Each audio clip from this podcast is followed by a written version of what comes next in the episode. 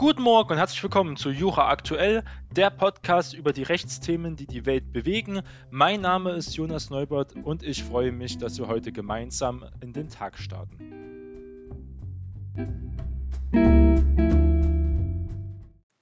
Wir müssen leider die Sendung starten mit den Verhältnissen und den Umständen in Moria, wo ein Flüchtlingslager ja großteils über 90 Prozent abgebrannt ist und jetzt die Flüchtende ohne Unterkunft dastehen, auf Weiterreise hoffen ähm, oder sogar auch schon weiter reisen, wie sich jetzt die politische Lage mitentwickelt und die beeinflusst auch die Rechtslage. Und jetzt hat sich hier der DAV, der Deutsche Anwaltsverein, zu Wort gemeldet und fordert die Bundesregierung auf, Länderflüchtlinge aufzunehmen zu lassen, und das gucken wir uns mal genauer an, was hier der Deutsche Anwaltsverein hier möchte. Also nach der Brandkatastrophe im Flüchtlingslager in Moria hat sich jetzt der Deutsche Anwaltsverband mit einem offenen Brief an die Bundeskanzlerin gewandt. Die Bundesregierung solle grünes Licht für die Aufnahme von Flüchtlingen von Lesbos durch die Bundesländer geben. Diverse Bundesländer, zum Beispiel hier Thüringen und auch Berlin, hatten bereits angeboten, auch, auch letztens Nordrhein-Westfalen 1000 äh, Flüchtlinge zum Beispiel aufzunehmen. Nach der vollständigen Zerstörung des Flüchtlingslagers Moria auf der griechischen Insel Lesbos eine bestimmte Anzahl von Flüchtlingen aufzunehmen. Geblockt werden diese Wünsche jedoch bislang von Bundesinnenminister Seehofer, der eine europäische Lösung favorisiert und ein autonomes Vorgehen in Deutschland hier ablehnt, weil auch besonders Befürchtungen sind, dass es setzt ein Zeichen, wenn man jetzt auch, wenn es nur 1000 Menschen sind, die man aufnimmt, dass es wieder zu einer größeren Flüchtlingswelle kommt. Als recht, weil das Verhältnis mit der Türkei ja sehr angespannt ist und Erdogan ja auch immer droht, wieder viele Flüchtlinge ähm, nach Europa und nach Deutschland zum Beispiel auch zu schicken. Also die Flüchtlinge ein Druckmittel werden und man hier gerne gemeinsame Lösungen finden kann. Auf eine solche Lösung zu warten, ähm, sagen halt auch viele Beobachter, ist halt politisch äußerst unrealistisch und will jedenfalls nunmehr auch nicht der Deutsche Anwaltsverein so hinnehmen, in einen offenen Brief, der sowohl an die Kanzlerin als auch an die Minister Ministerien von Seehofer und Lamprecht adressiert ist, fordert hier der DAV-Präsidentin Edith Kindermann die Kanzlerin auf, Seehofers Blockadehaltung hier zu überwinden. Es wundert sehr, dass das Bundesministerium des Innern die Bestrebungen der Bundesländer aktiv hier unterbindet, diese Personengruppen aufzunehmen. Diese Blockadehaltung muss unmittelbar aufgelöst werden, sagt hier Frau Kindermann. Weiterhin sagt die Präsidentin, dass Deutschland auch hier moralisch verpflichtet ist, den Bewohnern dieses Lagers zu helfen. Auch rechtlich ist die Aufnahme von Geflüchteten nach Auffassung der Anwaltsorganisation auch unproblematisch. Schon nach der Rechtsprechung des Bundesverwaltungsgerichts steht den Bundesländern ein substanzieller Spielraum für Maßnahmen zur Aufnahme von Geflüchteten aus humanitären Notlagen zu, so auch Kindermann in den Brief. Diese ergebe sich aus der im Grundgesetz verankerte Eigenstaatlichkeit der Bundesländer, die ihnen auch in außen-, europapolitischen sowie auch humanitären Angelegenheiten weitreichende Befugnisse erteile. Ausdruck dieses Spielraums ist § 23 Absatz 1 Aufenthaltsgesetz, wonach oberste Landesbehörden berechtigt sind, aus völkerrechtlichen und humanitären Gründen anzuordnen, dass bestimmte Ausländergruppen eine Aufenthaltserlaubnis erteilt wird, wird schreibt auch hier die Anwältin dazu. Im EU-Recht sieht hier der DAV jedenfalls keinen Hintergrund, um den notleidenden Flüchtlingen hier aufzunehmen. Es wird das hier nicht gehindert. Im Gegenteil zu Kindermann, so vielmehr verspreche der europäisch-rechtliche Grundsatz der Solidarität, insbesondere für den Bereich Grenzkontrollen, Asyl und Einwanderung, ähm, besonders nach Artikel 80 AEUV. Und alle staatlichen Behörden sind hier auch verpflichtet, gerade dafür, dass Bundesländer Menschen aus den Lagern durch die Bundesländer hier aufnehmen zu lassen. Wir können nicht verstehen, weshalb Schutzbedürftige erst und nur dann von einem Landeaufnahmeprogramm erfasst werden können, wenn sie aus der Türkei nach Deutschland einreisen, heißt es in diesem Brief weiter. Die DAV-Präsidentin hier appelliert weiter an die Bundeskanzlerin, dass Deutschland und die EU ihre Augen vor dieser rechtlichen und auch humanitären Katastrophe an die EU-Außengrenzen nicht länger verschließen sollen. Die EU-Ratschaftspräsidentschaft Deutschland bietet hier die Chance, auch an den EU-Außengrenzen rechtsmäßige Verfahren der Betroffenen einzufordern. Die Europäische Anwaltschaft ist aktuell auf eine Initiative der DAV durch das Rechtsberatungsprojekt European Lawyers in Lesbos in Moria äh, engagiert und hat dort nach eigenen Angaben seit 2016 bereits mehr als 11.000 Flüchtlinge rechtlich hier beraten. Muss man sagen, ähm, ist ja auch in der Gesellschaft sehr umstritten in diesem Bereich, aber humanitär sollten diesen Leuten auf jeden Fall geholfen werden. Es ist ja der Fall, warum diese Insel so überfüllt ist. Die ist ja gar nicht ausgelegt, diese Kapazitäten. Deswegen ist auch die, die Bevölkerung dort, die griechische Bevölkerung, natürlich auch vollkommen überfordert.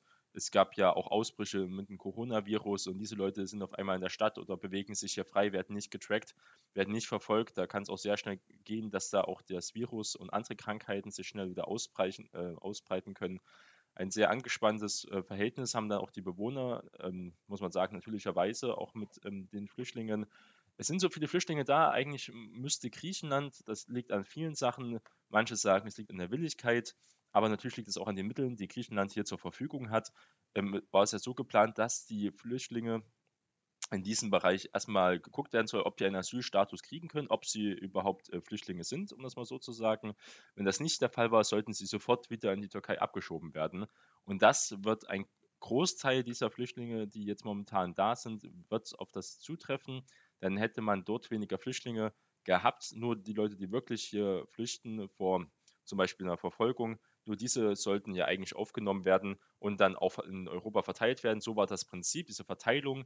Aber das Problem war, wir haben nicht mal geschafft, die Leute hier richtig aufzunehmen, richtig, äh, sage ich mal, auch auf, also in den Datenbanken aufzunehmen, die Daten zu erfassen, wo die herkommen, ob das so stimmen kann.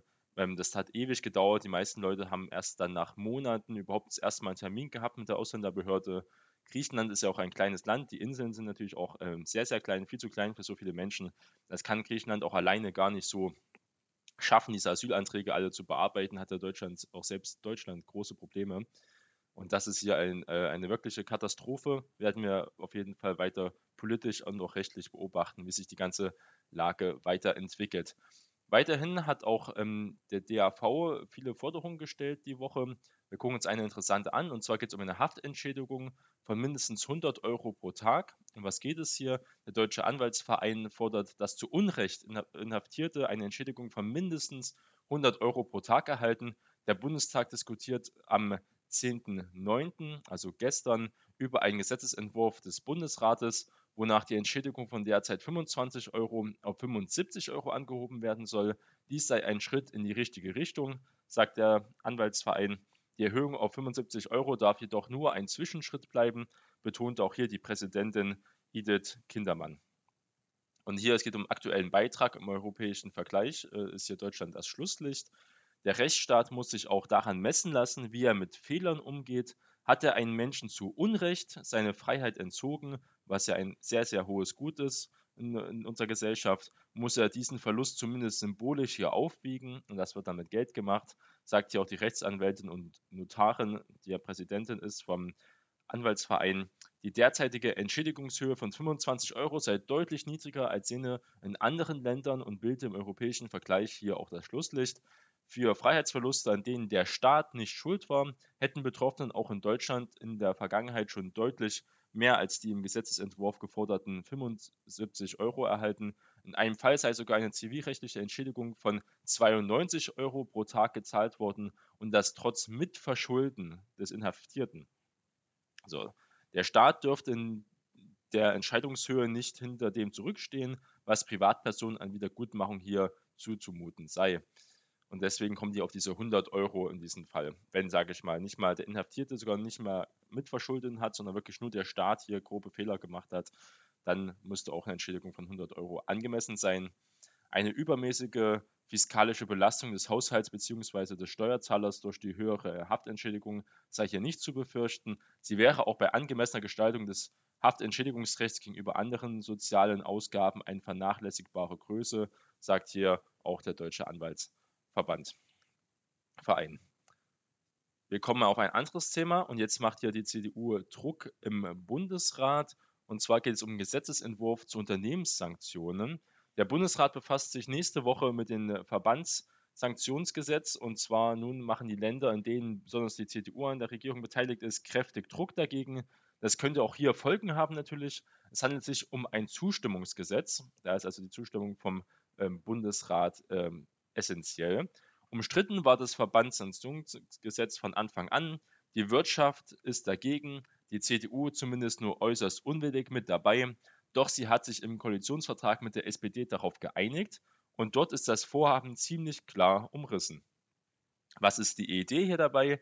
Im Fälle von Wirtschaftskriminalität sollen nicht nur verantwortliche Manager und Mitarbeiter, sondern auch die Unternehmen selbst zur Verantwortung gezogen werden.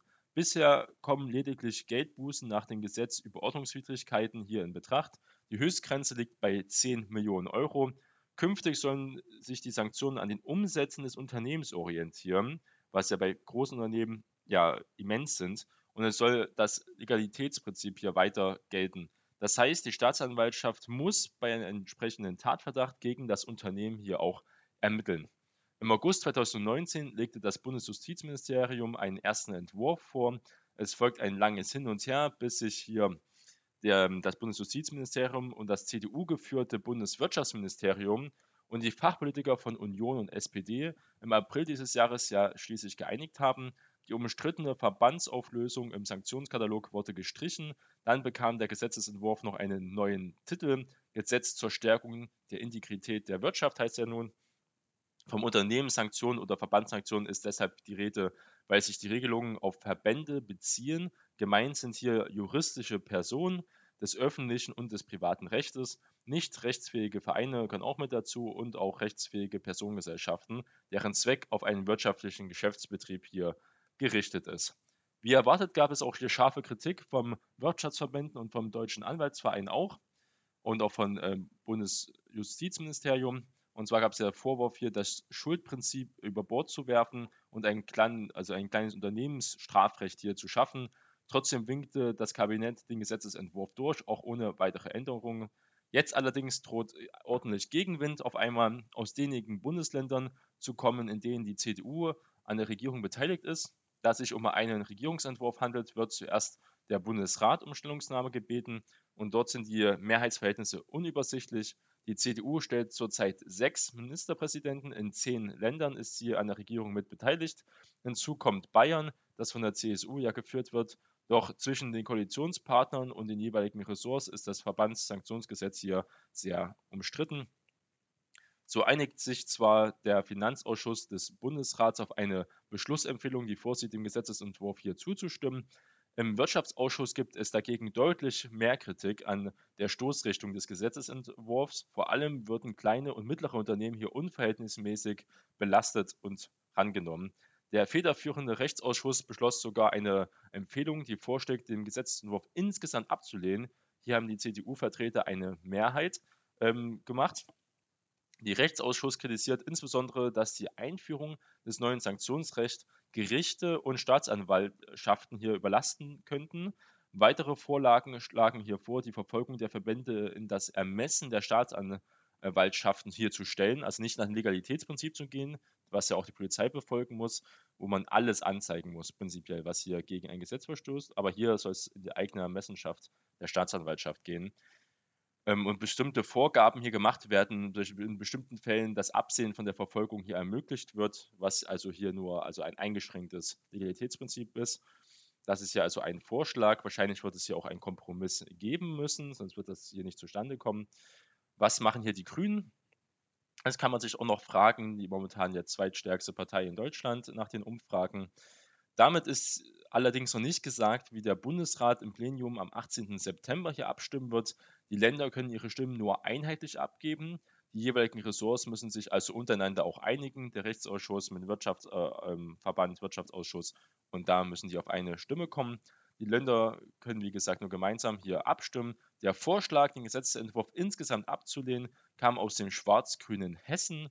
Justizministerin Eva Kühne-Hörmann sagt dazu gegenüber Zeitungen, der Referenzentwurf zum Unternehmensstrafrecht kommt zur falschen Zeit und trifft die Falschen. Gerade jetzt benötigt die schwer von der Pandemie getroffene deutsche Wirtschaft die Rückendeckung der Politik. Der Entwurf sende aber gegenteilige Signale aus. Letztlich werden mit dem Gesetz ja nicht die verantwortlichen Täter belastet, sondern die redlichen Mitarbeiter, Gesellschafter, Aktionäre, die dem Unternehmen über die Tat hinaus erhalten bleiben und dies vor allem äh, im Mittelstand. Das ist ja der größte Kritikpunkt.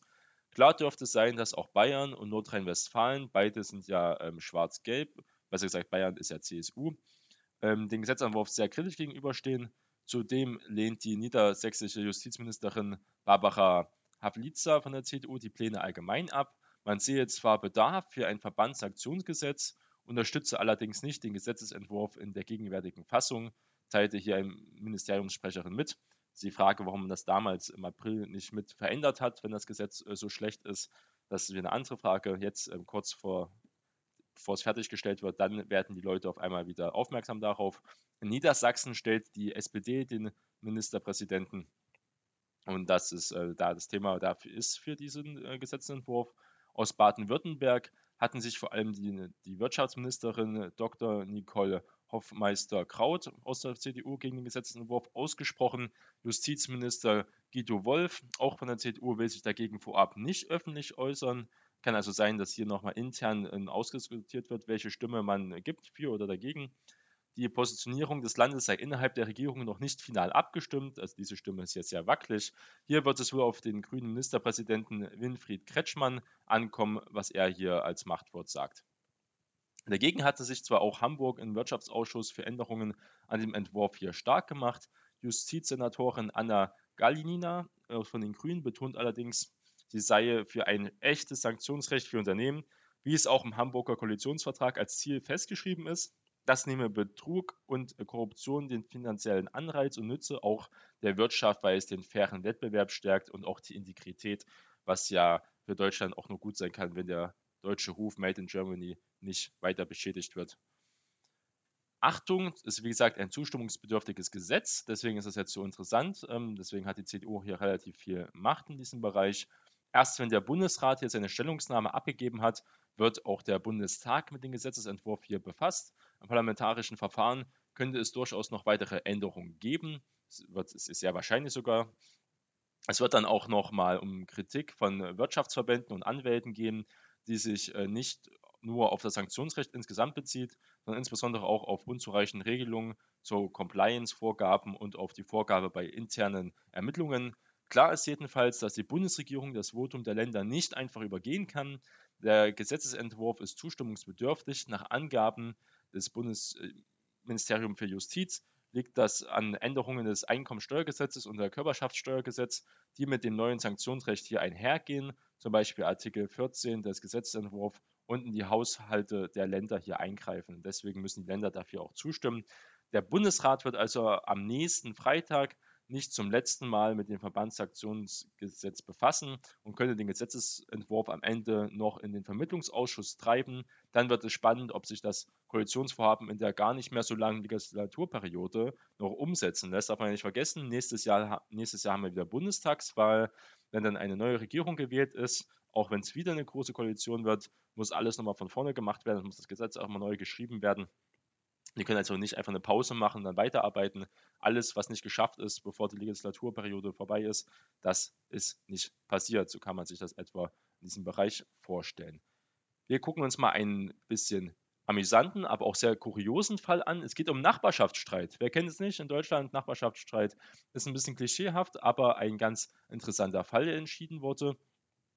Und äh, es geht um einen Konflikt, um einen stinkenden Ziegenbock. Und der brachte eine ganze Gemeinde in Aufruhr. Neben dem Geruch des Tieres kommen juristisch gesehen auch noch bau- und emissionsrechtliche Fragen hinzu. Also gar nicht mal so ein uninteressanter Fall. Den gucken wir uns jetzt mal ein bisschen genauer an. Alles dreht sich hier um Zoltan. Das ist ein stolzer Bock einer Rasse, der Rasse Thüringer Waldziege. Er hat hier geschwungene Hörner, braunes Fell und ein Bart mit blonden Strähnchen, also wie man sich so einen richtig äh, strammen Ziegenbock halt vorstellen kann. Und sein Name ist wie gesagt Zoltan aber Zoltan stinkt teilweise bestialisch, behauptet zumindest die Nachbarin.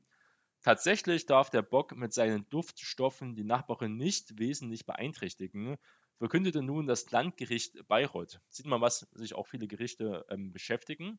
Am Donnerstag haben sie es also bestätigt, seine Entscheidung in einen Nachbarschaftsstreit äh, zu gehen und bejahte darin einen Unterlassungsanspruch, die hier die Nachbarin ähm, erwirken wollte. Schon seit Jahren hält eine Familie aus dem Landkreis Kulmbach einige Ziegen. Der eigentliche Traum ist jedoch eine richtige Ziegenherde zu halten. Also funktionierten sie vor knapp drei Jahren eine alte Scheune, die direkt an das Grundstück der nun klagenden Nachbarin grenzt, zu einem Ziegenstall um. Der stinkt das wörtlich gewaltig. Vor allem bei schwülem Wetter und entsprechender Windrichtung habe es eine sehr stark nach Ziegenbock gerochen, wurde hier ausgesagt.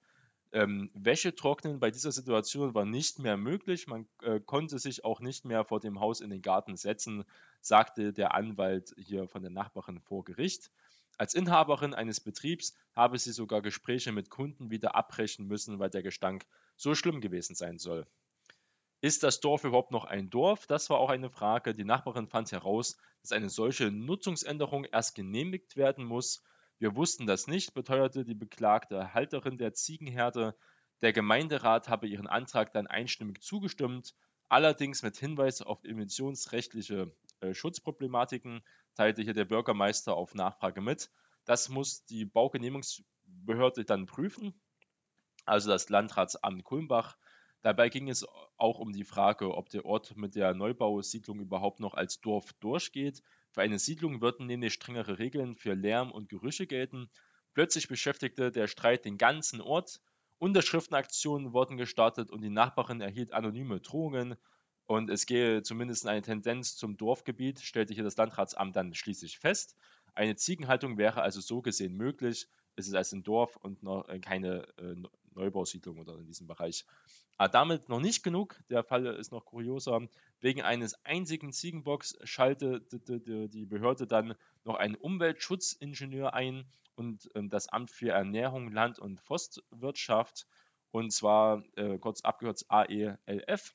Die Ziegenhaltung ist in allen Bereichen top, betonte Renate Bayerlein, das ist die Fachberaterin für den ähm, Verein, also AELF, äh, für Schafe, Ziegen und äh, Gehwilde. Der Ziegenbock war etwas abseits der Ziegen und in weiterer Entfernung zur Nachbargrenze separat untergebracht. In Sichtkontakt zu den Ziegen müssen ja getrennt werden, oft äh, die, der, der Bock und die Frauen, dass da ähm, keine Übergriffe gibt in diesem Bereich. Und sagen, also die Haltung ist auf jeden Fall gut, den Tieren geht es gut, also da muss man also keine Gedanken machen. Kommen wir wieder zum Geruch, zum Gestank. Das soll den Geruch halt hier mindern, erklärte auch die Halterin der Ziegenherde vor Gericht. Das ist nicht nur, dass der Bock ähm, nicht immer ganz Zeit die anderen Ziegen bespringt, sondern er wird auch hier von weiter weg vom Grundstück der Nachbarin gehalten.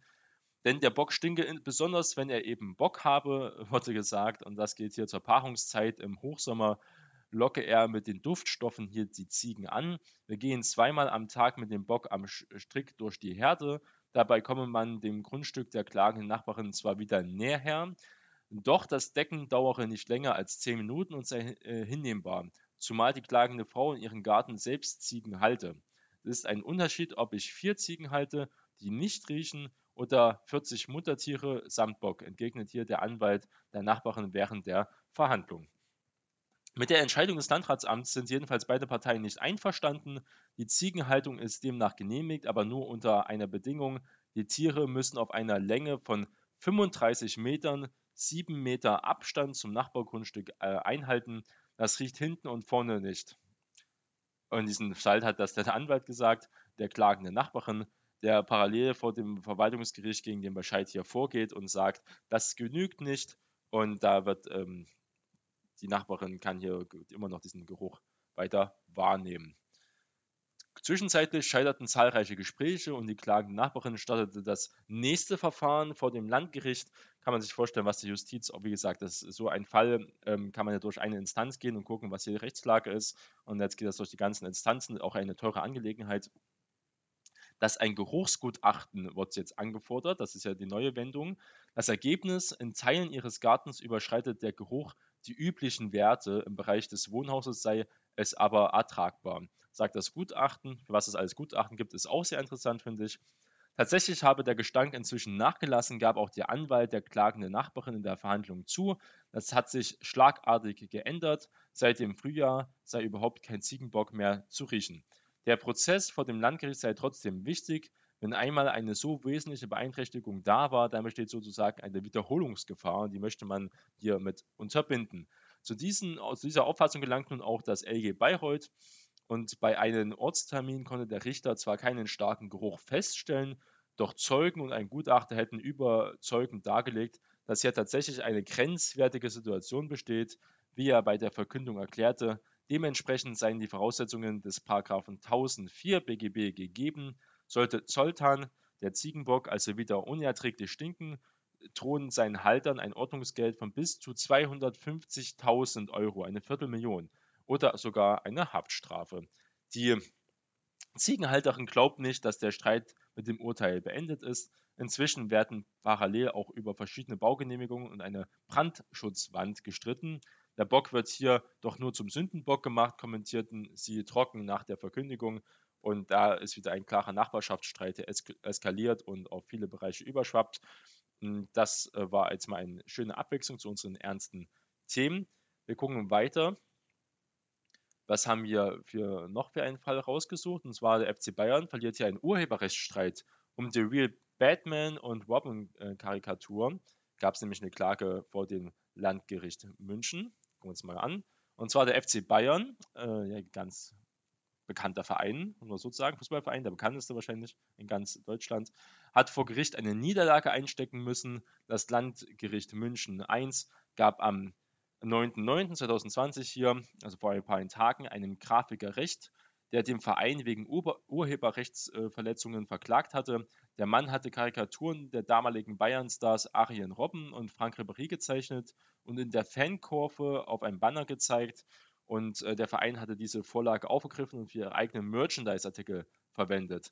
Also er hat das hier gemacht. In der Fankurve sieht man so eine Adaption von dem bekannten Batman und Robin, äh, sehr bekannte Serie, Comic-Serie aus ähm, der USA aus den äh, 80ern, 90er Jahren, was auch heute nochmal immer neu wieder aufgegriffen wird. Das hat Bayern einfach genommen, um daraus Merchandise zu machen.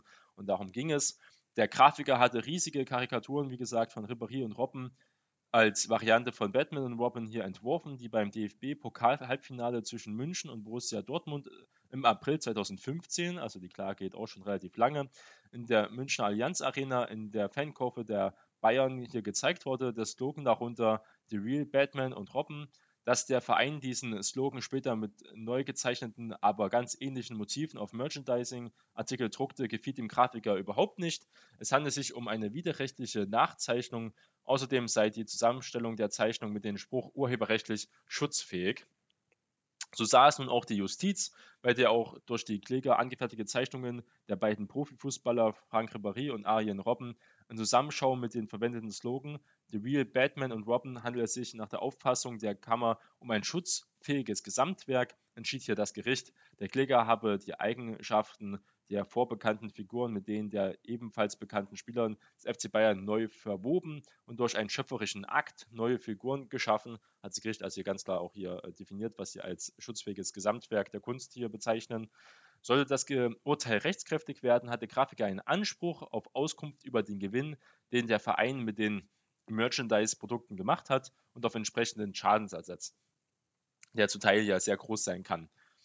Der Verein kann aber noch Rechtsmittel gegen das Urteil einlegen. Der FC Bayern hatte argumentiert, es handelt sich bei den vom Verein genutzten Bildern, die beispielsweise auf Bechern und T-Shirts gedruckt wurden, um eigenständige Werke, die von den Karikaturen des Klägers hier abweichen und der Slogan sei nicht schutzfähig. Es fehle ihnen an einer notwendigen Kreativität für die sogenannte urheberrechtliche Gestaltungshöhe. Das hat das Gericht anders gesehen. Wenn das also Rechtsmittel eingelegt werden, können wir gucken, wie der Fall in der nächsten Runde betrachtet wird. Was ist denn zum Beispiel, bei einem, wenn, man, wenn der Arzt einfach von der Operationsanleitung abweicht und das Einsetzen einer Hüftprothese ähm, also anders macht, als so üblich ist zum Beispiel? Ist das ein Behandlungsfehler oder nicht? Und das ist ein Fall, den wir uns angucken. Ein Patient kann nicht schon deshalb auch Schadensersatz verlangen, weil entgegen der Operationsanleitung eine Metallhüftprothese, in diesem Fall war das, in einen steilen Winkel implantiert worden ist. Die Handlungsanweisung einer Operationsanleitung des Herstellers begründet keinen ärztlichen Facharztstandard, entschied hier das Pfälzische Oberlandesgericht Zweibrücken mit Beschluss vom 17.08.2020. Das ist also auch hier ein guter Fall jetzt auch für die Rechtsprechung, sage ich mal, dass man das nicht nur bei Hüftprothesen, das gilt ja dann allgemein, kann man auf dieses Urteil erstmal verweisen, wenn zum Beispiel hier um Behandlungsfehler geht. Der Kläger ließ sich hier eine Metallhüftprothese implantieren. Als ein Jahr nach der Operation Schmerzen auftraten, machte er Ansprüche wegen ärztlicher Behandlungsfehler geltend. Seiner Ansicht hätten die Ärzte ihre Pflicht verletzt, weil sie die Metallhüftprothese entgegen der Operationsanleitung in einen steilen Winkel hier implantiert haben und ihn nicht darüber aufgeklärt haben, Mit der Klage verlangt er ein Schmerzensgeld in Höhe von 60.000 Euro und den Ersatz der weiteren ihnen entstandenen Schäden. Das Landgericht wies hier die Klage nach Einholung eines medizinischen Sachverständiger-Gutachten natürlich ab, der nichts hier feststellen konnte, dass das entscheidend war. Das OLG bestätigt die Vorinstanz. Ärzten ist äh, hier kein Behandlungsfehler vorzuwerfen im konkreten Fall. Das Oberlandesgericht hat die vorinstanzliche Entscheidung nun bestätigt. Den Ärzten sei kein Behandlungsfehler vorzuwerfen. Die Handlungsanweisungen einer Operationsanleitung einer Prothese begründe keinen ärztlichen Facharztstandard. Vielmehr könne sogar eine Pflicht des Arztes bestehen, von dieser abzuweichen, wenn dies die medizinischen Erkenntnisse im Zeitpunkt der Behandlungen hier gebieten würden. Vorlegen hätte sich der Behandler für den Einsatz der Metallprothese in einen steilen Winkel zur Minimierung der äh, des Risikos des Gelenks aus der Pfanne hier, äh, das aus der Pfanne springen könnte, zum Beispiel entschieden, war für den Arzt also nach seinem besten Wissen und Gewissen hier die beste Möglichkeit, diesen steileren Winkel zu nutzen. Über die Abweichung von der Handlungsanweisung des Prothesenherstellers hätten die Behandler den Patienten auch nicht aufklären müssen, weil es sich lediglich um ein bloßes technisches Detail der Operation handle, womit nach den medizinischen Erkenntnissen im Zeitpunkt der Operation keine Risikoerhöhung einhergegangen äh, sei. Das Risiko eines erhöhten Metallabriebs sei zu diesem Zeitpunkt noch nicht bekannt gewesen. Die von dem Kläger vorgetragenen Schmerzen und Bewegungsseh- und Hörbeeinträchtigungen seien zudem in medizinischer Sicht nicht auf den steilen Winkel der eingesetzten Hüftprothese bzw. auf den erhöhten Metallabrieb hier zurückzuführen und deswegen auch unbegründet in dem Fall. Das äh, war also hier eine interessante Entscheidung beim Gericht Zweibrücken. Dann haben wir noch ein Urteil vom, die Schlussanträge, ist noch kein Urteil, aber die Schlussanträge vom Europäischen Gerichtshof. Um was geht es? Es geht um die Star-Taxi-App. Und da ist es ein bisschen anders als bei Uber. Anders als bei anderen Taxi-Apps äh, stützt sich hier die rumänische Star-Taxi-App auf das nationale bestehende Taxinetz. Entsprechend sei sie ein Dienst der Informationsgesellschaft und damit zulassungsfrei, so der Generalanwalt. Uber sieht sehr anders aus, er hat ja hier große Probleme, weil er sich rechtlich in Deutschland nicht so frei bewegen kann wie in Amerika. Der Generalanwalt Marcel Skubuna hat in seinen Schlussanträgen von Donnerstag ausgeführt, dass eine Dienstleistung, die darin besteht, durch eine elektronische Anwendung Taxikunden mit Taxifahrern unmittelbar in Kontakt zu bringen, also wie ein digitales ähm, Taxi-Telefonbuch, ein Dienst der Informationsgesellschaft ist. Damit gilt ein solcher Dienst entsprechend der EU-Richtlinien über den elektronischen Geschäftsverkehr als zulassungsfrei. 2017 hat, Bu hat Bukarest, dort hat die Gesellschaft, die die Star Taxi App hier betreibt, ihren Sitz, bestimmt, dass sogenannte Dispatching-Dienste eine Zulassung bedürfen. Der rumänische Star Taxi App-Betreiber soll daraufhin umgerechnet ca. 930 Euro Strafe zahlen, weil er seine Tätigkeit nicht anmeldete. Er berief sich allerdings auf die Zulassungsfreiheit, die er als Dienst der Informationsgesellschaft hier genieße. Die Star Taxi App stellte eine direkte Verbindung zwischen Taxifahrern und wie gesagt Kunden her. Das ist ein großer Unterschied äh, zu Uber und übermittelt aber weder ähm, Anfragen an den Taxifahrer noch legt sie auch hier einen Fahrpreis fest, ist also wirklich hier nur ein Vermittler. Das zuständige Landgericht in Bukarest hatte sich zur Klärung von Unionsrechtsfragen an den Europäischen Gerichtshof gewandt. Dessen Generalanwalt Skupuna erklärte nun, dass ein Dienst der Informationsgesellschaft vorliege, wenn diese gegen Entgelt im Fernabsatz elektronisch und auf individuelle Abruf einen Empfänger ähm, der Dienstleistung hier erbracht wird. Das sei bei der Star Taxi App auf jeden Fall der Fall. Der Dienst sei auch nicht untrennbar mit anderen Dienstleistungen verbunden, denn die App habe keine Kontrolle darüber, wie der Taxifahrer die Beförderungsleistung hier wirklich erbringen wird. Sie entscheidet sich von äh, umstrittenen Diensten wie dem Taxivermittler Uber oder ähnlichen Dienstleistungen dadurch, dass Star Taxi mit dem bestehenden Taxiverkehrsdienst hier aufbaue. So der Generalanwalt die App sei für die Hauptdienstleistung, die Beförderung zwar nützlich, aber halt nicht wesentlich, wie gesagt, wie eine Art Telefonbuch. Ob die EU-Dienstleistungsrichtlinie, die es den Mitgliedstaaten erlaubt, Regelungen zur Ausübung einer Dienstleistung zu treffen, anwendbar ist, muss nun das nationale Gericht prüfen. Entscheidend ist ja nur, ob es zwingende Gründe des Allgemeininteresses gibt, die die Zulassungspflicht von Taxi-Dispatching-Diensten hier rechtfertigen, heißt es in den Schlussanträgen.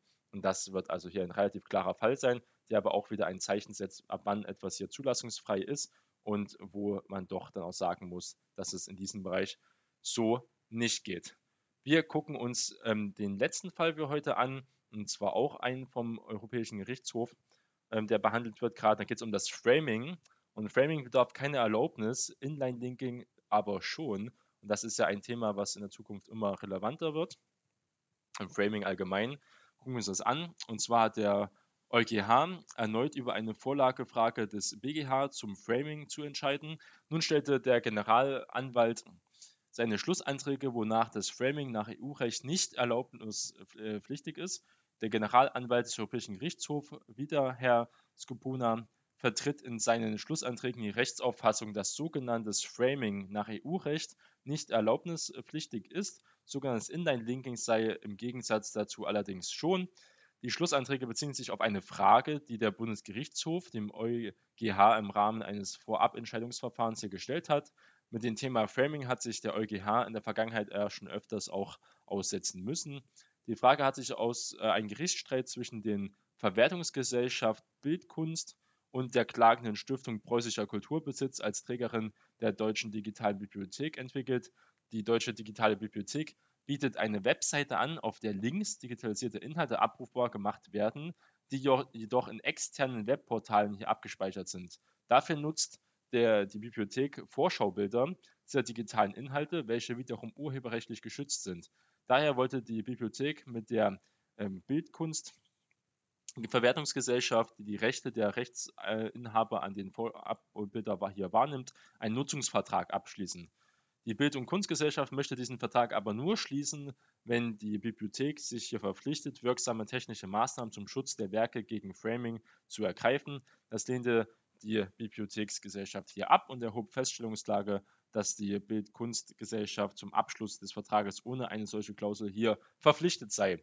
Dieses Verfahren zog sich halt bis zum BGH und der dann den EuGH angerufen hat, um zu fragen, ob wie hier entscheiden werden soll nach EU-Recht. Der EuGH muss äh, entscheiden, ob Framing eine öffentliche Zugänglichmachung im Sinne der EU-Richtlinie 2001 von 29 äh, ist. Hier geht es um die, äh, die, Harmonisierung bestimmter Aspekte des Urheberrechts und äh, ob das hier der Fall ist. Unter Framing fällt vereinfacht gesagt ein Vorgang, bei dem externe Inhalte im Internet auf der eigenen Webseite zugänglich gemacht werden. Häufig geschieht das hier per Verlinkung. Laut Generalanwalt Skupuna liegt eine öffentliche Zugänglichmachung hier nicht vor, da durch Framing das Werk keinem neuen Publikum eröffnet werde. Framing bedürfe daher auch nicht der Erlaubnis des Rechtsinhabers. Dies sei nur bei den ursprünglichen öffentlichen Zugänglichmachungen des Werks auf der eigenen Webseite hier notwendig. Beim Einsatz von Framing sei hingegen davon auszugehen, dass diese Erlaubnis erteilt wurde. Das gelte auch dann, wenn durch Framing technische Maßnahmen, die das Framing eigentlich verhindern sollen, umgangen werden.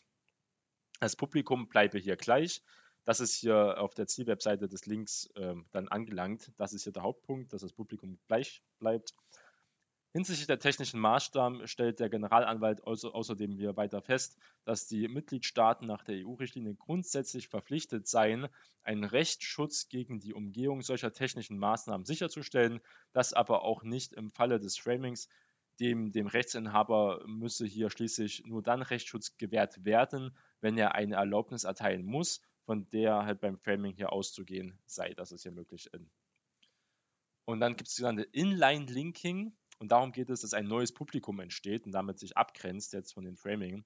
Das direkte Einbetten etwa von Grafiken oder Videos durch automatische Links, genannte Inline-Linking, bedürfte hingegen der Zustimmung des Urhebers, befand hier der Generalanwalt Skopuna, denn dabei handelt es sich um eine Wiedergabe eines Werks an ein Publikum, an das der Inhaber des Urheberrechts bei der ursprünglichen Zugänglichmachung nicht gedacht hat, wie es in den Schlussanträgen hier heißt. Für den Nutzer bestehe nämlich keinerlei Verbindung zur Ursprungswebseite des Werkes. Dem Generalanwalt zufolge könnte man so die Verhandlungsposition von Rechtsinhabern stärken. Ihnen stünde somit mehr rechtliche Instrumente zum Schutz gegen die unerlaubte Verwertung ihrer Werke im Internet zur Verfügung und ist auch eine Stärkung des Urheberrechts. Die Schlussanträge sind jetzt also hier den, für die EU ähm, EuGH-Richter nicht bindend. Häufig folgen sie aber der Rechtsauffassung der Generalanwälte. Muss auch nicht immer der Fall sein, das werden Sie weiter beobachten. Ein bisschen komplexerer Fall, aber ein wichtiges Thema, weil auf vielen Webseiten immer mehr verlinkt wird ähm, und das immer Weiterleitung, wie das hier legal aussieht. Das war unsere heutige Folge. Ich möchte mich einmal nochmal herzlich bedanken für die Spenden, für die Unterstützung, die ich ähm, von euch bekommen habe. Und ich muss sagen, besonders für, von Herr Lambig äh, möchte ich mich sehr gerne bedanken für die Spende. Ich habe auch wieder den Spendenlink eingefügt. Wir werden uns weiter daran arbeiten, weiter so ähm, versuchen, die besten Möglichkeiten zu machen. Wir haben schon ein besseres Mikrofon jetzt besorgt und die Qualität steigert sich. Und ich hoffe, wir können noch mehr Content liefern. Und ich äh, freue mich immer über Feedback, was uns auf jeden Fall weiterhelfen wird. Und dann hören wir uns ja am Montag wieder. Vielen Dank fürs Zuhören. Starten Sie in ein erholsames Wochenende. Wir hören uns am Montag wieder. Bis dahin bleiben Sie uns gewogen. Ihr Jura Aktuell Podcast mit Jonas Neubert.